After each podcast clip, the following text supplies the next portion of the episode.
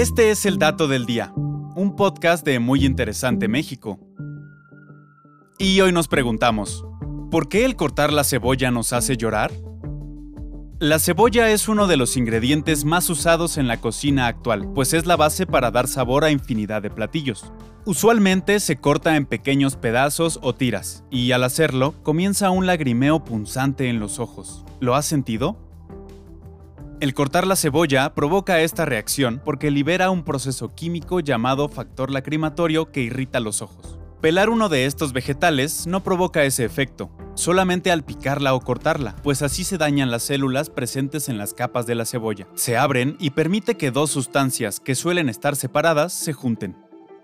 En el interior de las células hay una molécula llamada precursor de ácido sulfénico, que flota en el relleno acuoso de las fibras vegetales. En ese líquido también flotan pequeños sacos llamados vacuolas, que contienen una proteína que se conoce como alinasa.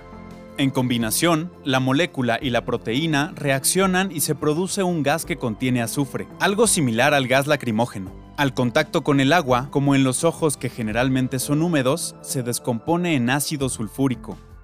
Este gas golpea las pupilas y llega a los nervios sensoriales de los ojos. El cerebro reacciona indicándole a los conductos lacrimales que produzcan más agua para diluir el ácido y así proteger a los ojos.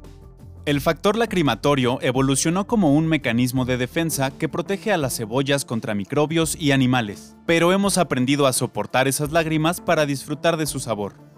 Algunas recomendaciones para cortar la cebolla sin que se irriten los ojos son Cortar la cebolla bajo agua fría. Los compuestos volátiles sulfurados se liberarán pero reaccionarán con el agua en lugar de alcanzar los ojos. Congelar la cebolla durante unos 10 minutos antes de cortarla. La temperatura fría ralentizará la reacción que da lugar a esos compuestos sulfurados volátiles. Cortar con un cuchillo filoso es importante, ya que se hace preciso el corte y se desgarran menos capas de la cebolla.